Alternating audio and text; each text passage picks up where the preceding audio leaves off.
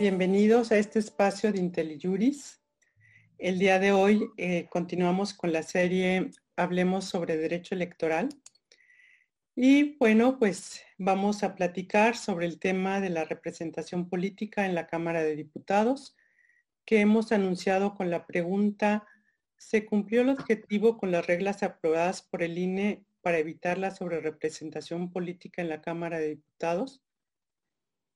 Bueno, este espacio de representación em, de, representación política que son las cámaras de diputados, vamos a ver cómo se conforman el día de hoy, vamos a ver eh, cuáles son las reglas para evitar sesgos en la representación política de estos cuerpos colegiados.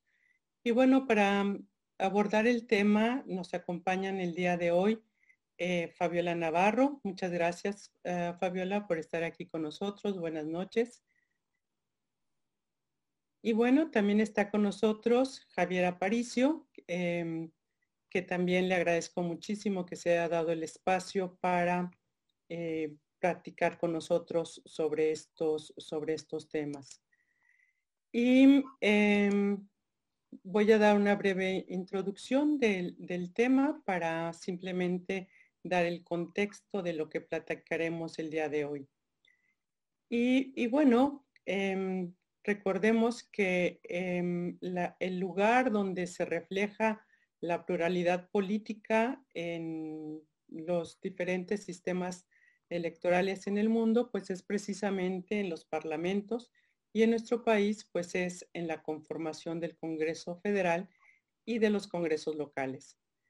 Esto ha ocasionado que desde finales del siglo pasado existieran diferentes eh, voces que reclamaban que los, los parlamentos, los congresos locales, pues se democratizaran y se abrieran a una participación más plural. Eso dio lugar a diversas reformas constitucionales y legales, y bueno, recordemos también que em, durante la mayor parte del siglo pasado, pues un partido hegemónico tuvo el control de los congresos, pero derivado de estas reformas, pues se dio, pauta a que em, partidos de otras fuerzas distintas eh, ingresaran ya o pudieran tener una participación en la Cámara de Diputados. Y esto dio lugar pues incluso a gobiernos divididos, como eh, ya el primero que tuvimos, pues fue el caso de, de Sevilla, en el que el presidente de la República pertenece a una fuerza política y la mayoría legislativa a otra. Pero el eje de discusión que vamos es em, que cada partido tenga el número de diputados que corresponden al porcentaje de la votación que recibió en las urnas. Eso es lo que vamos a discutir el día de hoy. ¿Cómo se logra eso? ¿Cómo se logra que finalmente el voto ciudadano eh, se vea reflejado efectivamente con una participación como la, la ciudadanía decidió, ¿no? En ese porcentaje. Y bueno, para evitar lo que conocemos como la sobrerepresentación, es decir, que un partido tenga más diputados que los votos obtenidos o que esté subrepresentado, es decir, que tenga menos diputados de lo que la ciudadanía decidió, este, se han hecho pues una serie de fórmulas.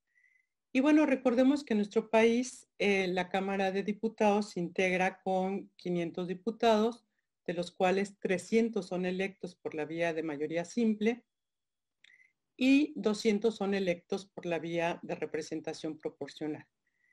Y para ello, pues se han ideado diversas, diversas fórmulas de asignación de diputados de representación proporcional, precisamente con una finalidad, evitar que haya una distorsión entre el número de legisladores y los votos obtenidos.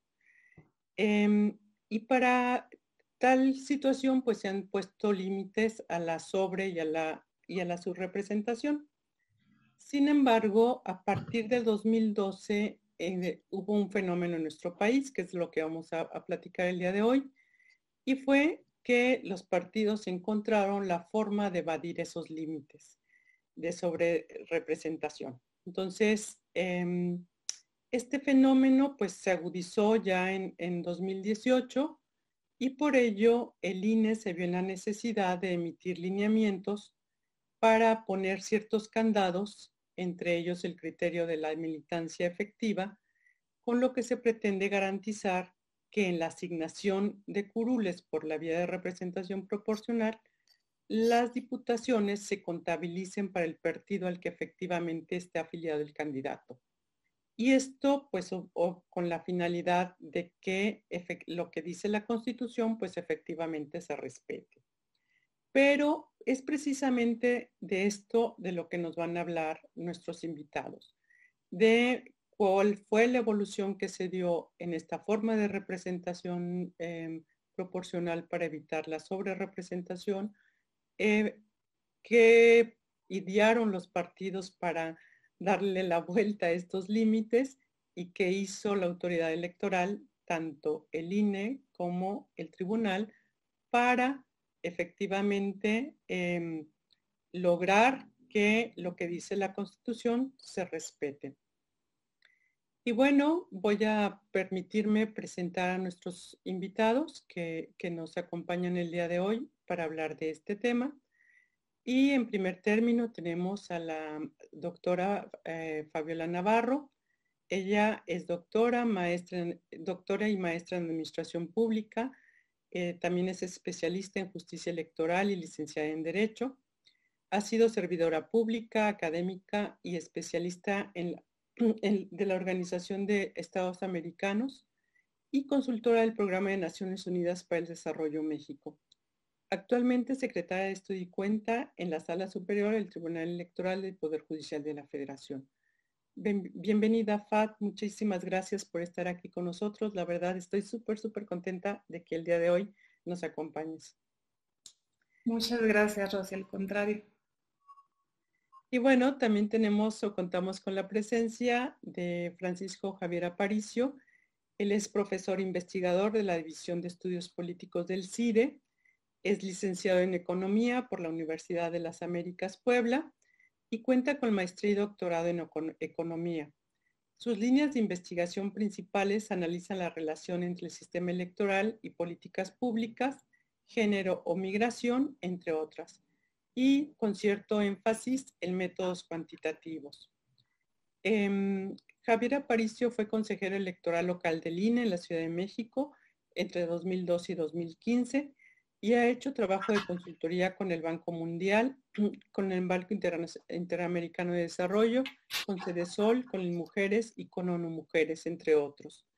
Opina cada semana en Excelsior y bueno, es también para mí un gran, gran placer que el día de hoy nos acompañe para platicar este tema con nosotros. Bienvenido, Javier. Muchísimas gracias por destinar un espacio de tu tiempo a... Con mucho gusto. Muchas gracias y buenas noches a todas y todos. Bueno, gracias. Y bueno, vamos a iniciar con Fabiola. Este, a ver, em, eh, eh, Fabiola, em, en nuestro país la transición democrática y lo que llamamos la transición democrática, que ya no sé cuánto tiempo llevamos en transición democrática, y bueno, las diversas reformas electorales que hemos tenido, este, siempre han tenido un tema recurrente, que es la conformación del Congreso de la Unión y precisamente con una finalidad, que la voluntad expresada en las urnas se vea realmente reflejada en la composición de un Congreso y se refleja esa pluralidad que existe en nuestro país. ¿Nos puedes platicar un poco cómo se ha dado esta evolución en la integración del Congreso? Con todo el gusto. Primero, buenas noches a, Javier, a, Nadia, a Rosa María. Muchas gracias por la invitación. Muchas felicidades por el espacio. Creo que cada vez más está creciendo la, la comunidad que acudimos a, a los podcasts de IntelliJuris y a sus convocatorias para poder tener eh, reflexiones y discusiones contemporáneas y actualizadas de temas de, interés común. Em, y un saludo para todas las personas que están conectadas y que están con nosotros. quizá valdría la pena iniciar diciendo que eh, esta, esta temática tiene que ver o tiene como objetivo entender cómo se integra la, Cámara de Diputados y cómo se cumplen con las reglas que buscan asegurar, por un lado, que sea así a través de la vía de las urnas, eh, por las cuales elijan a las y los representantes que van a tener un, asiento en el Congreso de la Unión. Eh, y decir que eh, los sistemas bueno, que en el caso de México tenemos un sistema mixto que se integra, como ya lo decía Rosa María, o se eligen los, las, y los diputados, en este caso para hablar de la Cámara de Diputados, por dos vías, la, la de mayoría relativa y la de representación proporcional. Y esta distinción es importante porque en esta segunda figura, en la de la representación proporcional, es donde se da eh, un, ambiente o un espacio para poder evadir las reglas. Ya lo decía ella eh, de manera muy puntual, y es que eh, hay que recordar que nuestro, nuestro sistema, tanto político como el sistema electoral, esto es, las reglas, pues son relativamente jóvenes y que ha costado mucho trabajo, muchas reformas, muchos criterios, muchos eh, litigios, el poder establecer eh, reglas de cómo se tienen que integrar eh, los órganos, los dos órganos que integran el Congreso de la Unión. En el caso de la Cámara de Diputados, lo que empezó a suceder, como, ya lo decías, es que empezar, después de que se logró finalmente la alternancia eh, política entre el Ejecutivo y el Congreso de la Unión y dejaron de tener, el partido en el Ejecutivo dejó de tener el control de la, del Congreso, empezaron a eh, eh, manifestarse o a darse estrategias que tenían por objeto evadir o burlar estas reglas de sobrerepresentación.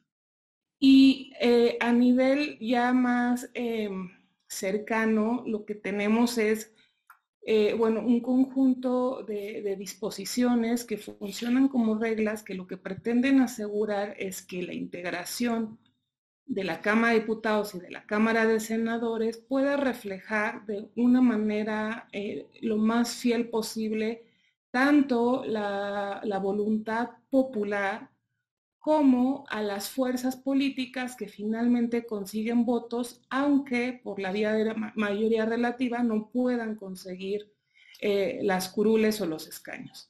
Y para eso está diseñado este sistema de reglas de representación proporcional. Aquí también vale la pena decir que los sistemas de representación proporcional pues son muy variados, no son iguales ni respecto, ni en comparación con los de otros países, ni respecto de México. O sea, el sistema de representación proporcional para integrar Cámara de Diputados, por ejemplo, no es el mismo que tiene el estado de Guanajuato o el de Chiapas. Cada, cada, y el peso que se le da a la representación proporcional tampoco es el mismo.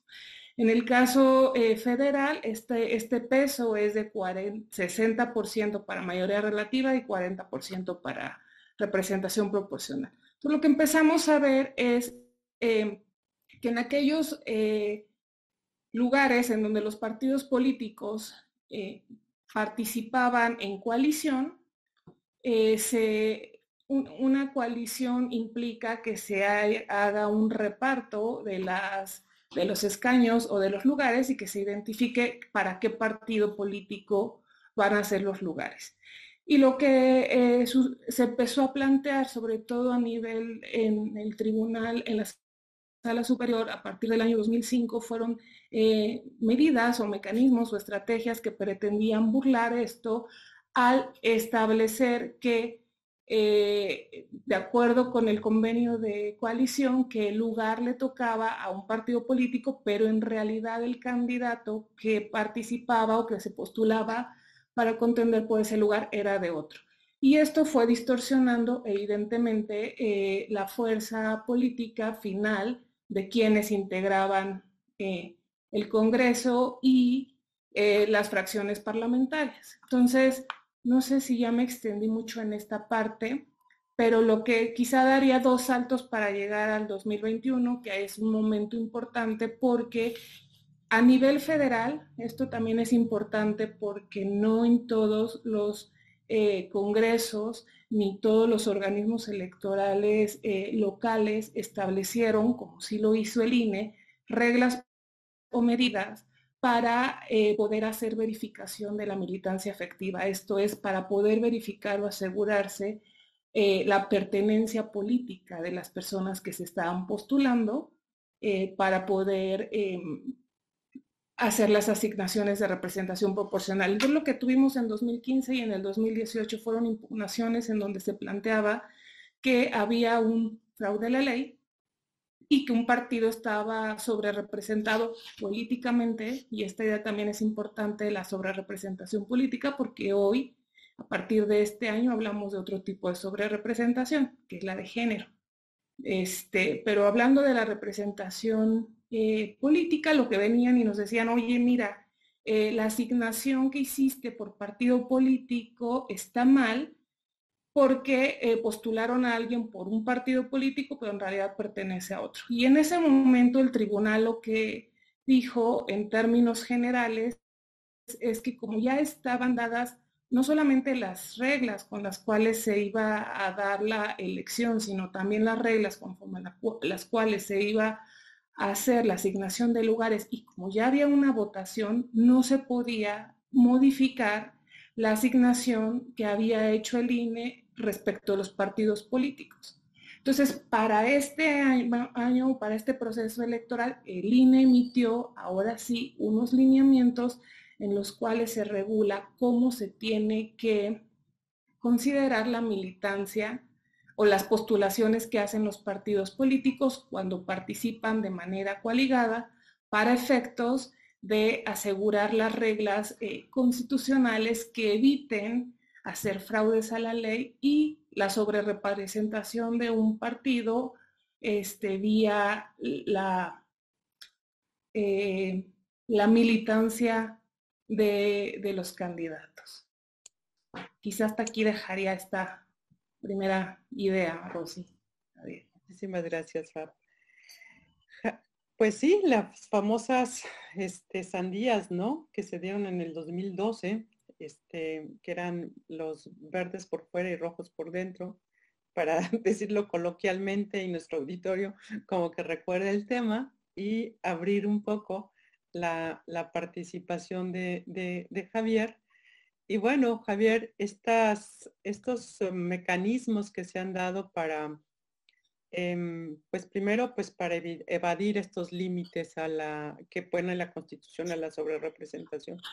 Pero yo quisiera que tú nos platicaras un poco más sobre por qué existen estos límites, por qué queremos que el voto ciudadano em, se traduzca efectivamente en escaños en la proporción de que el ciudadano votó.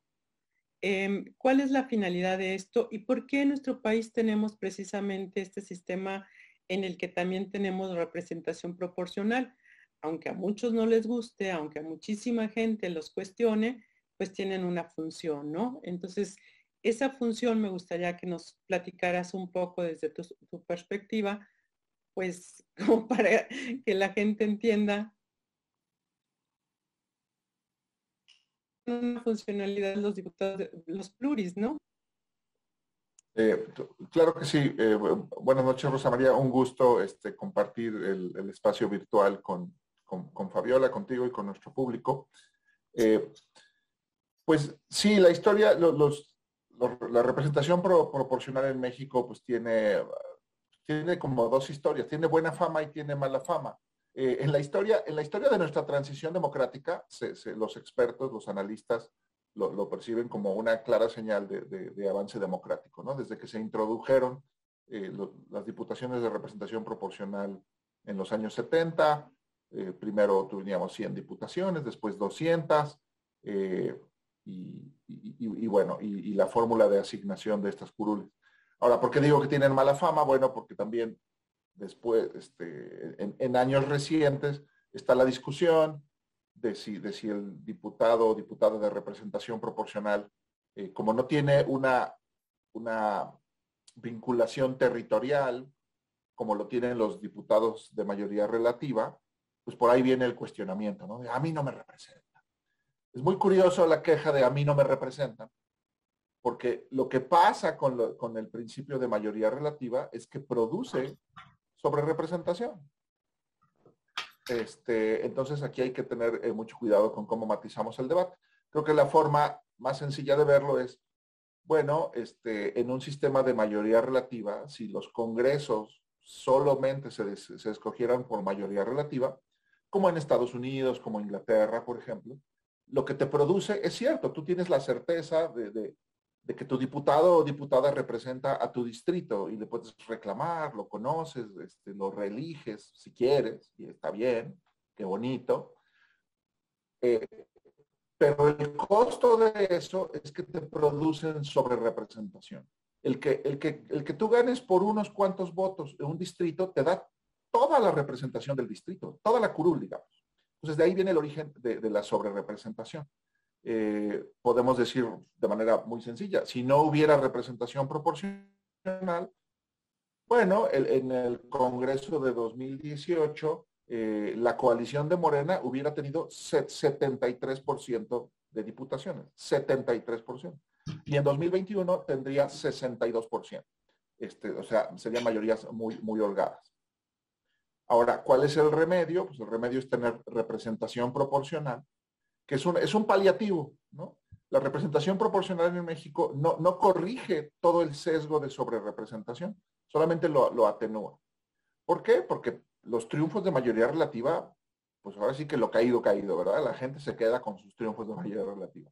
Encima de esos triunfos, hay un reparto, en adición a esos triunfos, hay un reparto de, proporcional.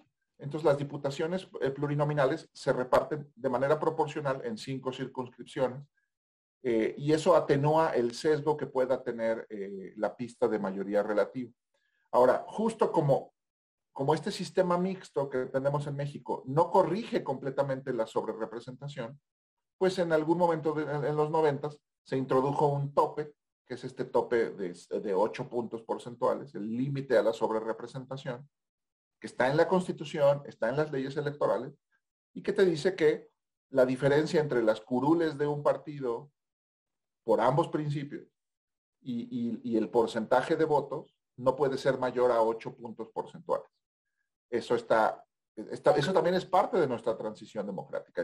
El, que la sobrerepresentación de ningún partido jamás exceda 8, eh, puntos, eh, esa sobrerepresentación no sea más de 8 puntos porcentuales eh, entre votos y porcentaje de votos y porcentaje de asientos. Hay otro límite, también hay otro límite que nos dice que ningún partido puede tener más de 300, 300 diputaciones, por ejemplo. Ese es otro. ¿Qué eran los candados? Pensemos en nuestra transición democrática. Eran los candados que la oposición le exigía al partido dominante o hegemónico de, los, de, nuestro pasado, el PRI, y, era lo que aceptó el PRI. Se pudo haber hecho otro arreglo. Nuestra Cámara podría ser perfectamente proporcional o un poco más proporcional como, como la alemana.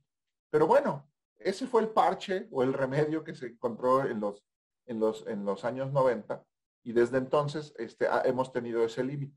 Ya, ya lo mencionó la doctora Navarro, que otra, este, otro cambio que ocurrió ya más reciente, desde 2009 para acá, es que el, resulta que con el uso de coaliciones electorales, las coaliciones de partidos, eh, resulta que en coalición se puede rebasar el límite a la sobrerepresentación.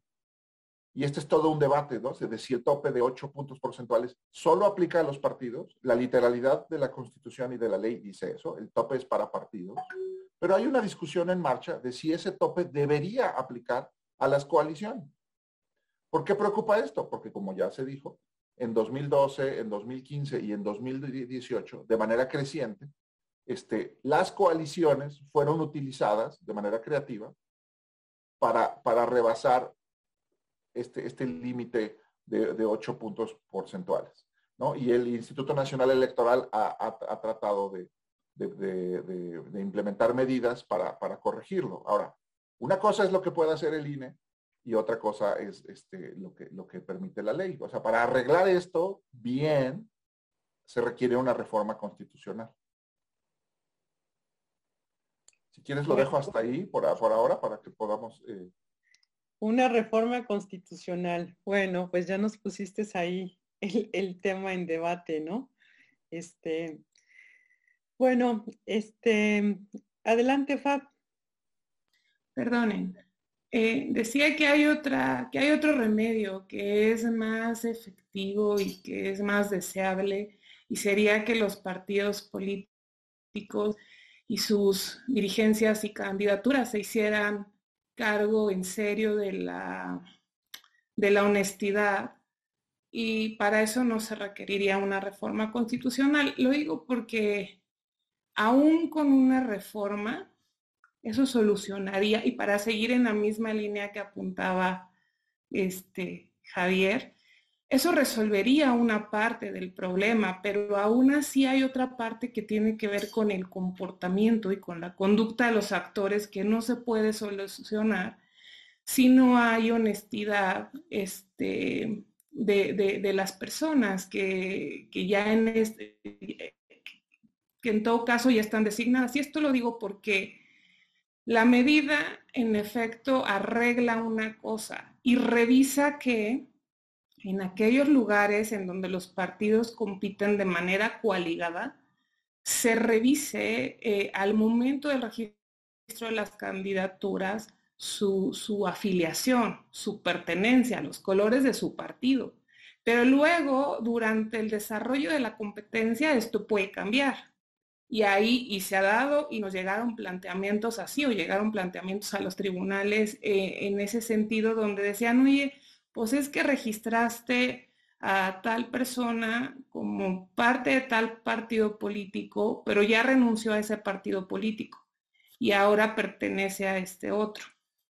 Y aún así parecería que hay otro momento, de acuerdo con las reglas que, ingenió el, el Instituto eh, Nacional Electoral, decir, ok, no solamente reviso la militancia efectiva al momento de que se registran las candidaturas y los convenios de coalición, lo hago también al momento en que asigno los, lugares eh, de representación proporcional.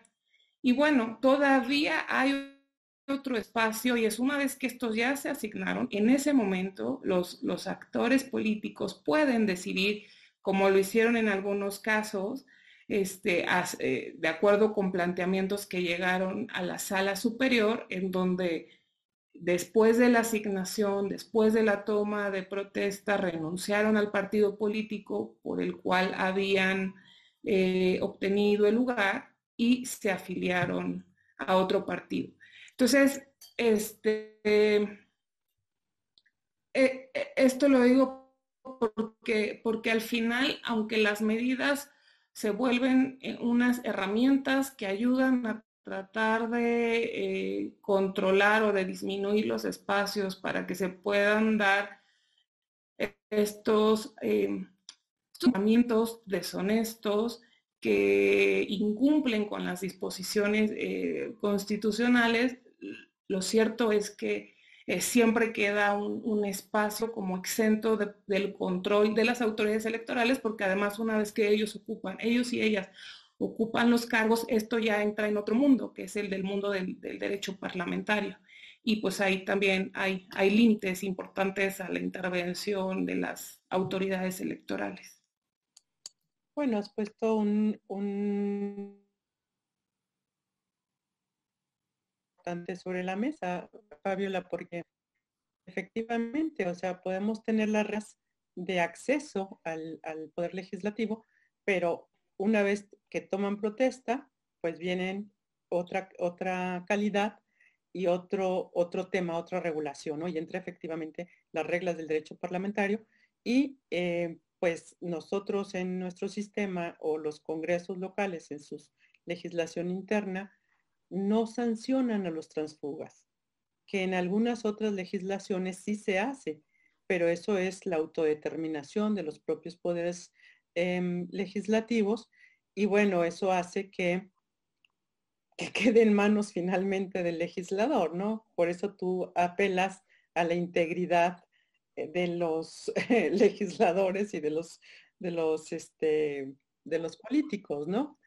Pero, pero ¿cuál era tu idea de, acceder o de alguna reforma, Javier? Porque aquí estamos como en, en dos temas, ¿no? ¿Cómo acceder y cómo lograr estas reglas de, en el acceso para evitar la sobrerepresentación. Pasado eso, pues viene otro tema, ¿no? Que, es el que acaba de, señalar este eh, eh, Fab de el transfugismo. Pero, ¿cuál era un poco tu, planteamiento para, para, seguir en tu línea?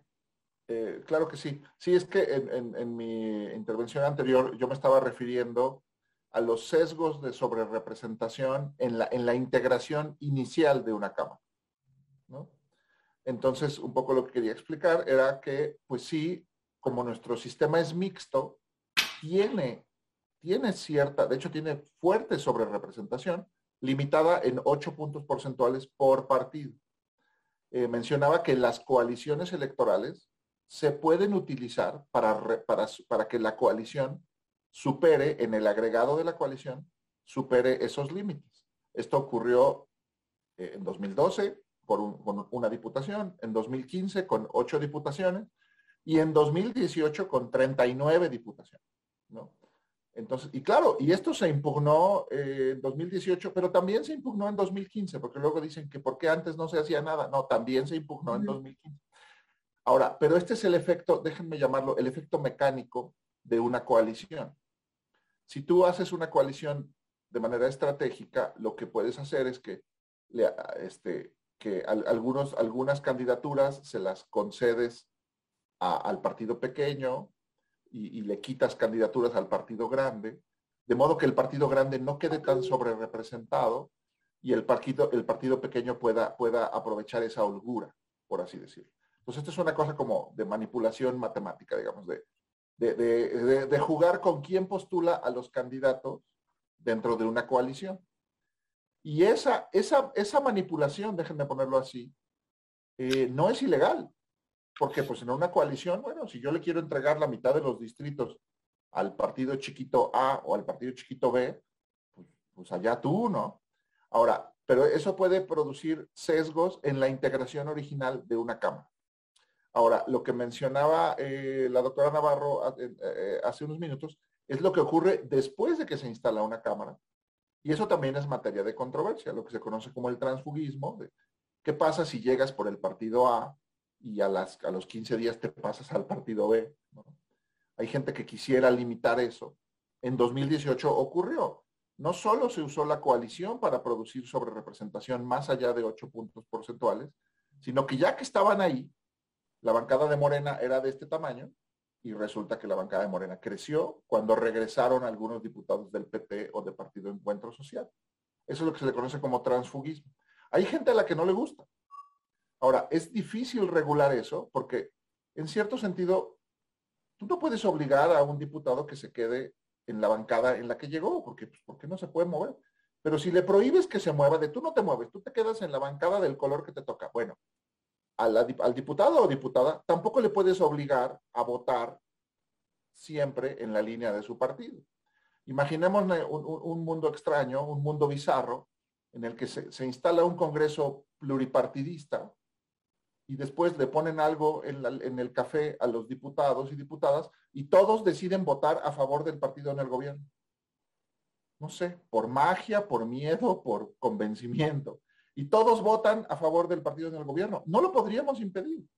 Este poder seductor de, un poder, de un partido mayoritario o, del, presidente, no lo puedes limitar. Ahora, desde teoría democrática, sí puede ser un problema. Digamos, un ciudadano o una ciudadana puede decir, oye, yo voté por la oposición o yo voté por un Congreso fragmentado y lo que veo es que se van a tomar unos drinks al Four Seasons y sale una mayoría calificada de ahí. ¿Qué pasó, no? Bueno, eso también tiene que ver con la forma en que funciona la, representación, pero hay que entender que, se puede arreglar una cosa o la otra. Difícilmente ambas. ¿eh? Yo lo que dije en mi primera intervención era, bueno, yo creo que el problema de fondo es si el límite de 8 puntos porcentuales aplicable a los partidos puede ser aplicable a las coaliciones. Yo creo que eso requiere una reforma constitucional.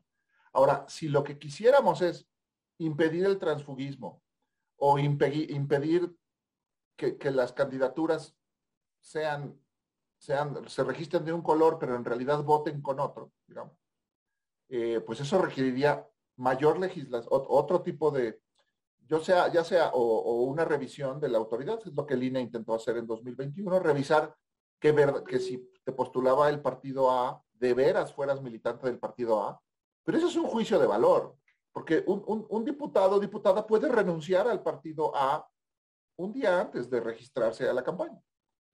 ¿Y, por qué no? Entonces, bueno, pero es una forma, digamos, parcial de atender el asunto. Pero el problema de fondo ahí es de, bueno, tú puedes verificar la pureza química de la afiliación partidista, pero no vas a poder impedir que cambien de una bancada a otra. Si lo quieres impedir, estarías interfiriendo, sí, en la configuración, en la, en la acción parlamentaria. Claro. Pero a ver, Pat, para un poco para mm, este, centrar otra vez eh, la discusión en lo que hizo el INE en este proceso que, acaba de, transcurrir sobre em, los candados para, para evitar precisamente que se usaran las coaliciones para lograr una sobrerepresentación. O sea, eh, finalmente lo que nos está explicando Javier, pues es, la constitución dice 8% partido político, no dice coalición. Entonces el INE, para evitar que se usaran las coaliciones em, estratégicamente o, fuesen manipuladas estratégicamente, pues hizo estos famosos lineamientos, ¿no? ¿Y cuáles son, un poco para explicarle a nuestro auditorio, cuáles son esos em, candados que puso el INE para efecto de revisar que no, no, hubiera, no hubiera tanta creatividad, por llamarlo de alguna forma, en, en las coaliciones, ¿no? Sí, eh, quizá si, me dan eh, permiso antes de, entrar a esta parte de los criterios. Eh, creo que la reflexión que hace, este, además como siempre, bastante clara, este, Aparicio, ilustra diferentes problemas que tienen tanto fuentes diversas como necesariamente eh, soluciones distintas. Y es que el, el objetivo constitucional es que ninguna fuerza política, con independencia del mecanismo, esta es una interpretación, no es la única, como él bien dijo, pero el objetivo constitucional sí es que ninguna fuerza política por sí misma o sea, con, una ideología y una plataforma electoral que les dan consistencia y unidad, esté sobre representada en ese porcentaje.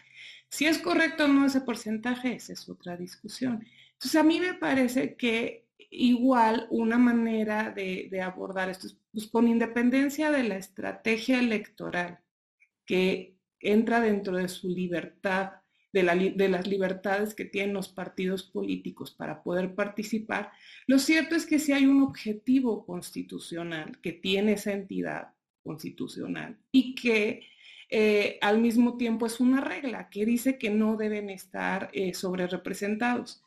En ese sentido, también es importante decir que en, en el caso de la Cámara de Diputados o del Congreso de la Unión, el problema que es un problema grande, como ya lo, pudo explicar y problematizar, no solamente eh, tiene estos momentos de y los derechos implicados de eh, a qué partido pertenecen cuando los postulan, o sea, cuando se registran las candidaturas, luego, ¿a qué partido pertenecen esas personas que son las que van a tomar decisiones en, el Congreso de la Unión y decisiones de la más alta importancia? Por ejemplo, en la Cámara de Diputados, que tiene la atribución exclusiva de aprobar el presupuesto, ¿no? Entonces, hay este otro momento de, eh, cuando se hace ya la asignación de los lugares, es otra oportunidad de verificar a quién pertenecen. Y el otro momento es el de la integración, ya eh, que es, ya pasó la asignación, ya se dijo cuántos le tocan a cada quien, y donde entra este, la libertad también a la que se refería él, de decir, yo, a mí no me pueden obligar, bueno, es, discutible, pero quizá ahora no ni, ni daría el tiempo, pero eh, es discutible si alguien te votó, o sea, si detrás tú llegas ahí en, como representante ciudadano, ¿por qué no? Y entonces es también cuestionable decir si tú puedes decir siempre no, aunque la gente te haya a ti votado pensando que les ibas a representar, no solamente con tu nombre y tus ideas y tus sentimientos y tu corazoncito, sino asociado a un, a un proyecto eh, e, o legislativo o de gobierno, etc. Pero esto luego todavía se complica mucho más en el caso de las entidades federativas, porque como decía en mi primera intervención, los sistemas de representación proporcional en el país son muy diversos. Entonces, en el caso de la Cámara de Diputados o del Congreso Federal, tenemos una lista única de representación eh, proporcional. Y hay un criterio y sabemos quién está en primer lugar, en segundo, en tercero, en cuarto, en quinto y quién es su suplente más. En el caso de muchas entidades no es así. las listas se integran de manera distinta. Eh, por ejemplo, eh, a partir de dos listas, una que que sí eh, permite saber quién la integra y otra que se forma con los mejores perdedores, que son aquellas personas que obtuvieron un respaldo importante para el partido político, pero que no alcanzaron la mayoría. Y esas se van intercalando. ¿No? Y ahí también, eh, ahí también tiene que ver este, las figuras de las coaliciones y, lo podemos ir este, complejizando más según la entidad del país que vayamos revisando.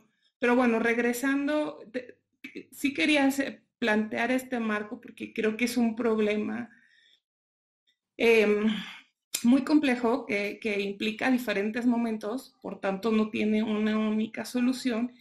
Y en ese sentido, las reglas que aprobó el Consejo General del INE tienen esa limitación y ese alcance que es hasta donde interviene la autoridad administrativa electoral, que participa cuando se hacen los registros, tanto de los convenios de coalición como los registros de las candidaturas, y eso le da esta oportunidad pues, de revisar este, eh, al momento del registro, este es el primer criterio, a quién pertenecen eh, las identidades políticas de las personas que se están registrando.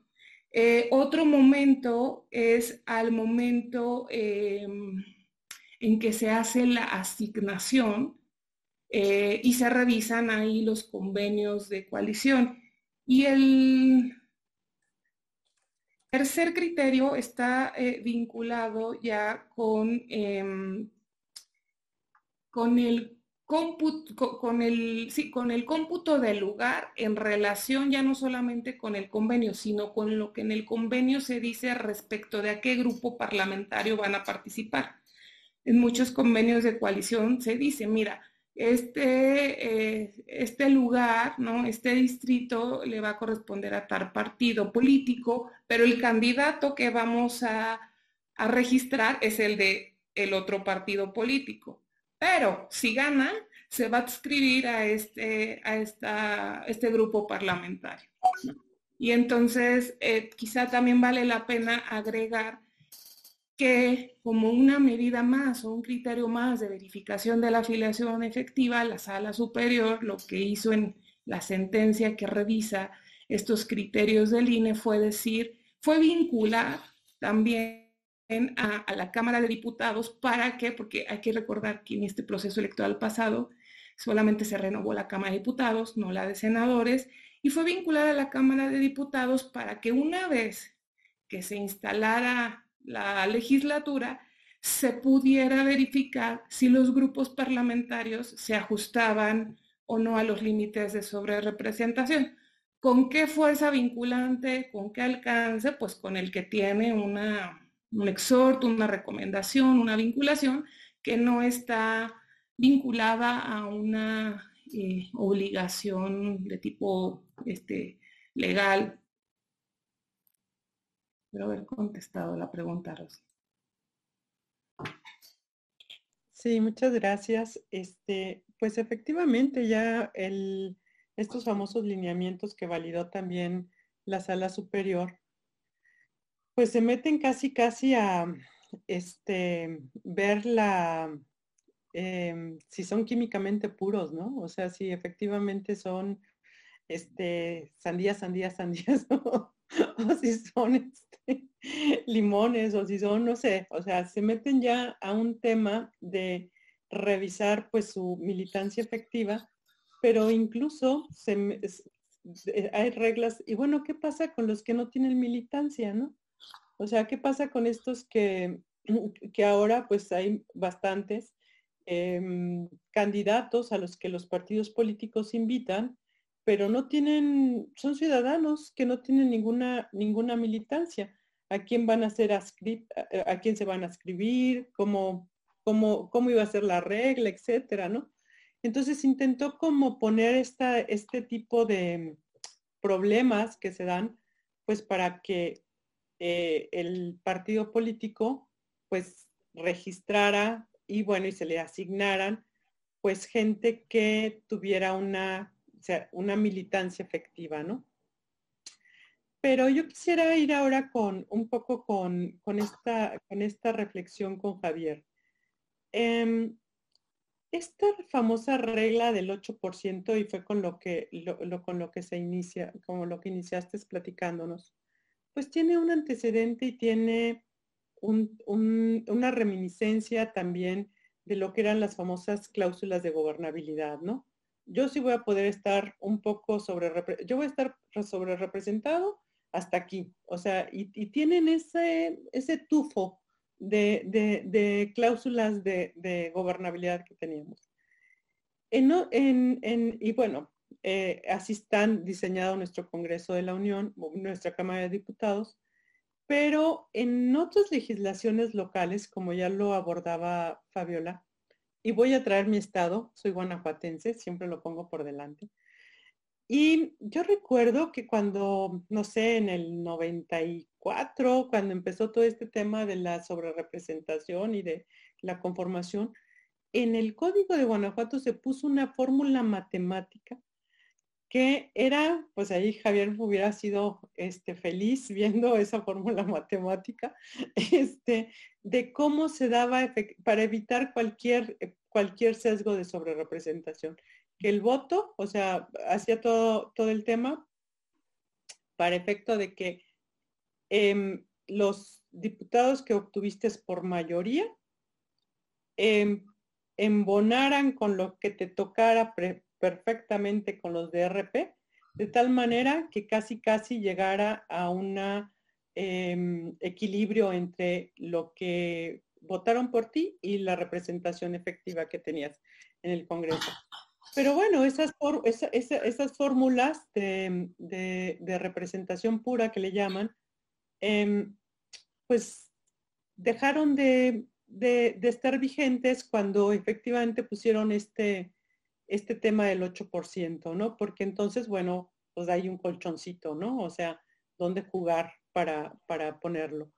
Pero em, a lo que quisiera yo ir es, eh, sería, sería matemáticamente es factible poner una fórmula en nuestra constitución o una fórmula en, nuestro, en, nuestra legislación que te lleve a, esta, a este equilibrio, a evitar estos sesgos y que no quede a la interpretación del juzgador, porque también eso es un tema. O sea, se interpretan, bueno, Mm, yo nunca he visto que interpreten igual la fórmula.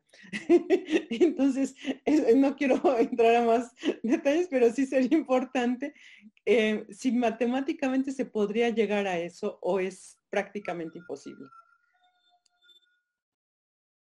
¿A, quién, quién, le toca? A ti te toca, Jaime. Ah, ah, bueno, a ver, sí, sí puede haber una fórmula no, más cercana a proporcionalidad perfecta. Proporcionalidad perfecta sería imposible, digamos, pero por un tema de redondeo, vamos a ponerlo así. ¿no? Como que alguien, el, partido más pequeño puede ser que se vea afectado en la última curul RP o en las últimas curul.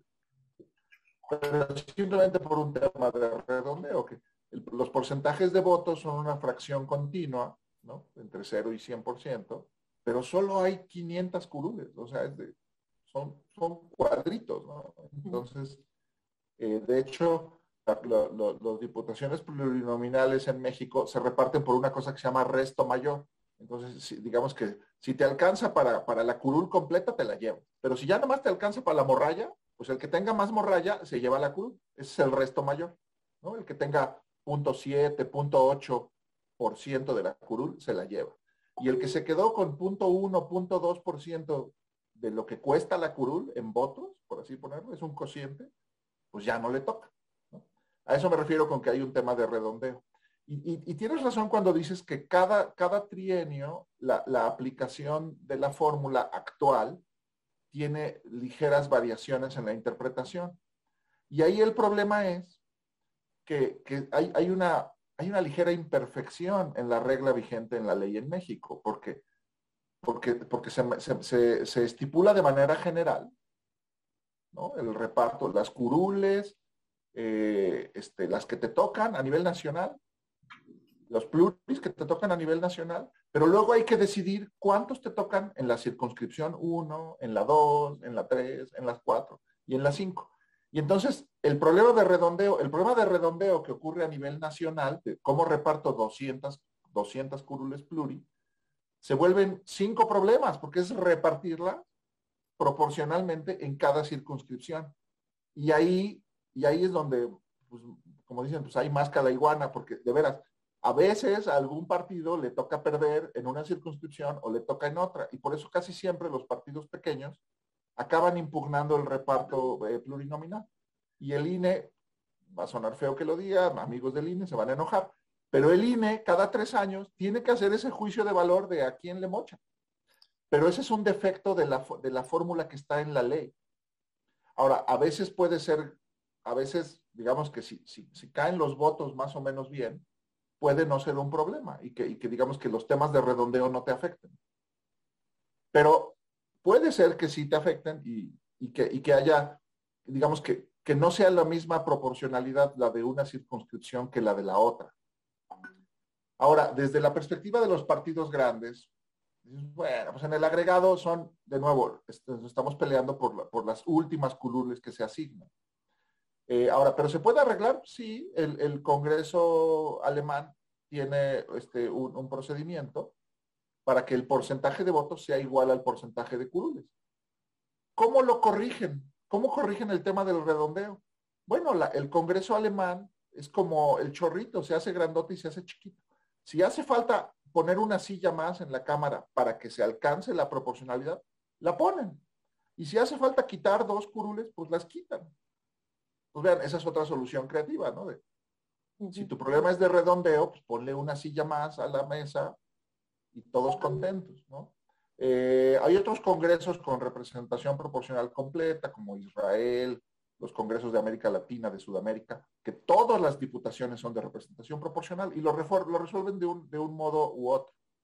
Este, en México, pues la verdad es que fue porque el PRI no aceptó otra cosa. O sea, en los 90 y en años posteriores, cuando la oposición le pedía al PRI, o hoy a Morena, cuando la oposición le pedía un reparto más proporcional, pues el, PRI se defendía, decía, no, pero ¿cómo? O sea, porque hay un juego suma cero, ¿verdad? O sea, el partido dominante es el que está sobre representado. Entonces el PRI se opuso a un arreglo más proporcional.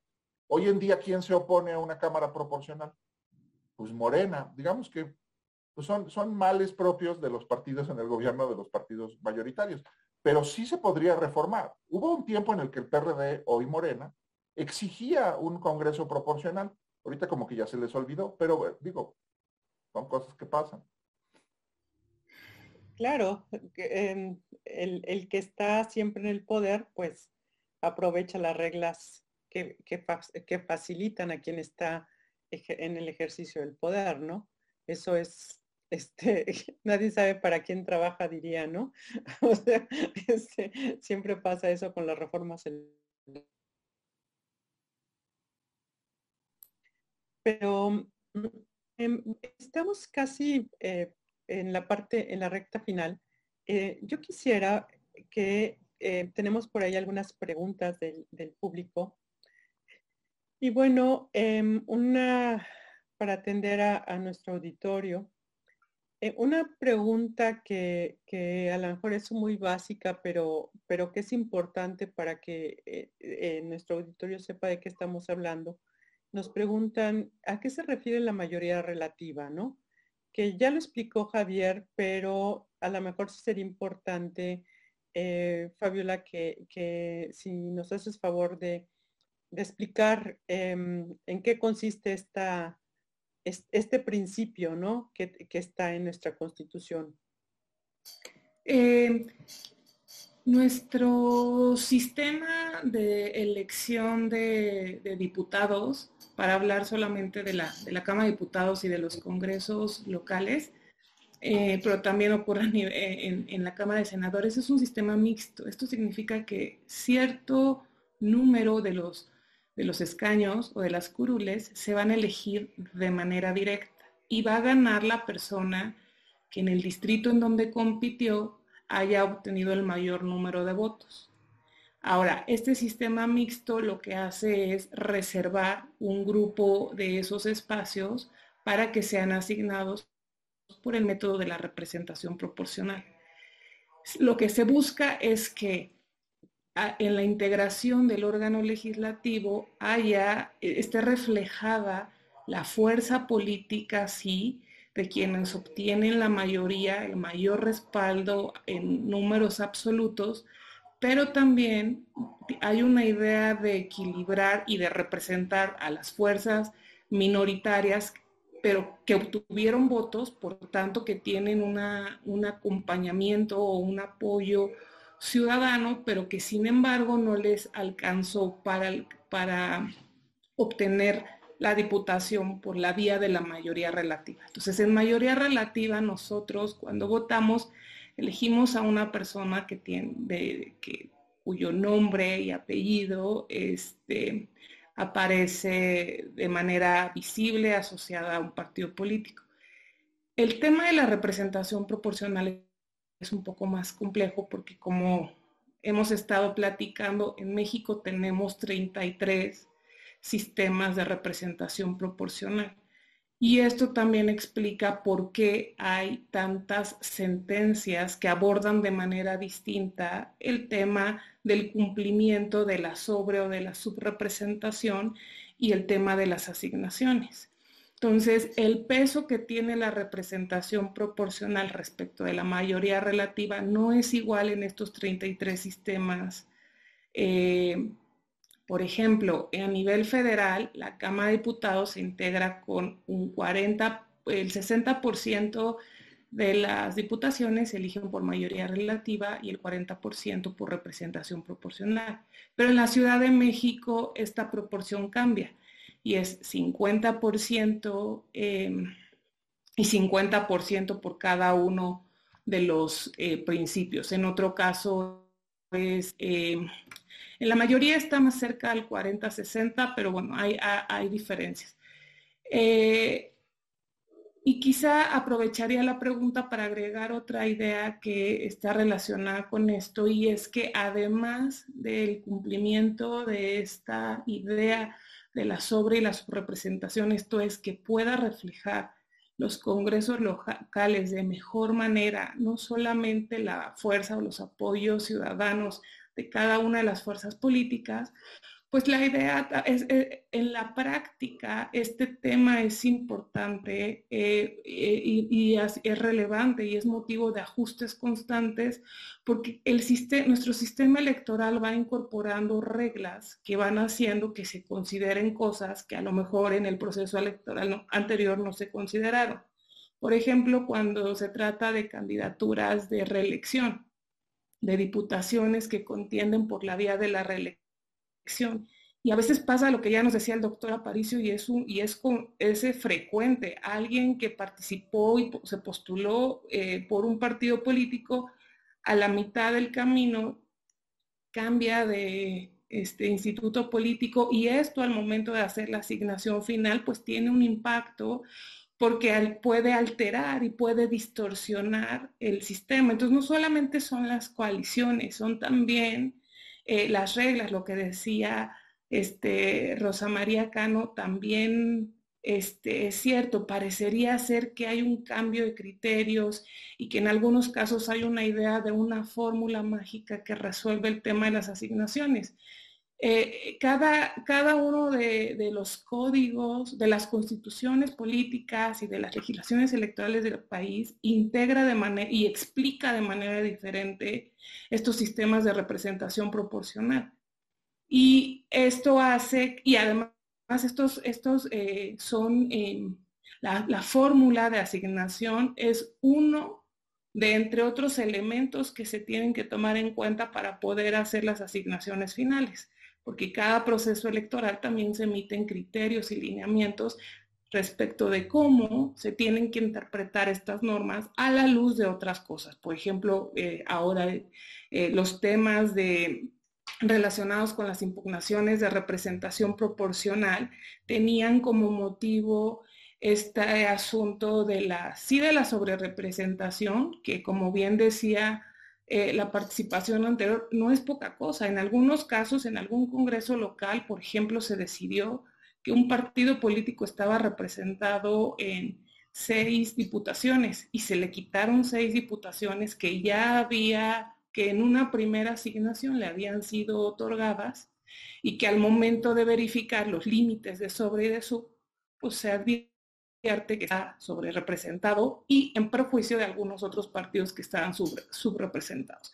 Esto hace que se tenga que ajustar la votación y que se tengan que hacer este, nuevas asignaciones.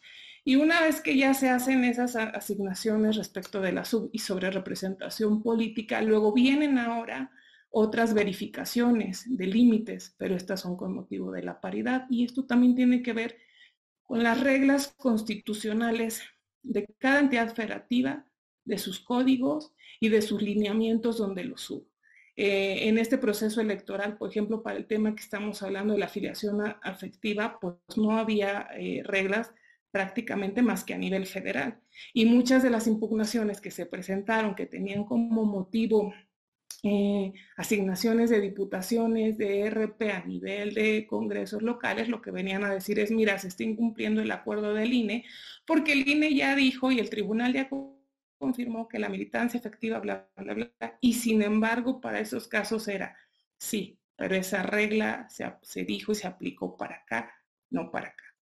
Y en muchos casos se, este, se vinculó a los congresos locales o a los soples para que para los siguientes procesos electorales emitan reglas, de manera que la integración y las asignaciones en todo el país se hizo con criterios distintos, sí. ¿Eso es válido? Sí.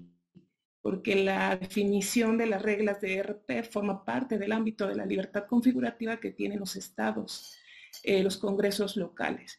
Y en ese sentido, el peso, la fórmula, lo que también nos contaban de cómo vas haciendo las asignaciones.